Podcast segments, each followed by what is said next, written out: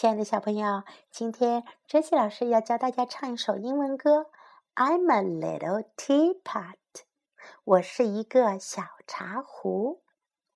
I'm a little teapot, short and stout. This is my handle, this is my spout.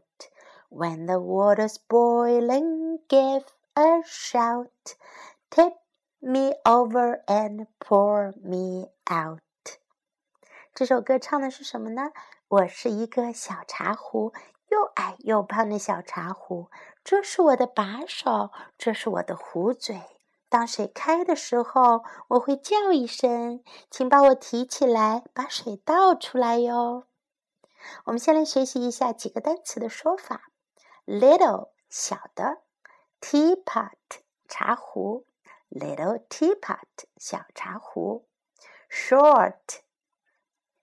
短小的、矮小的；stout，肥胖的；handle，把手；spout，壶嘴；shout，大喊；out，出来。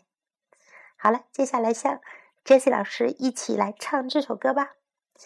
I'm a little teapot, short and stout. This is my handle, this is my spout. When the water's boiling, give a shout. Tip me over and pour me out. I'm a little teapot, short and stout.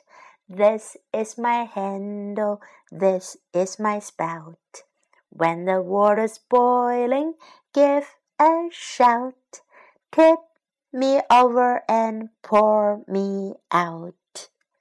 小朋友们，你学会了吗？如果有机会见到 Jessie 老师，一定要唱给我听哦。Bye。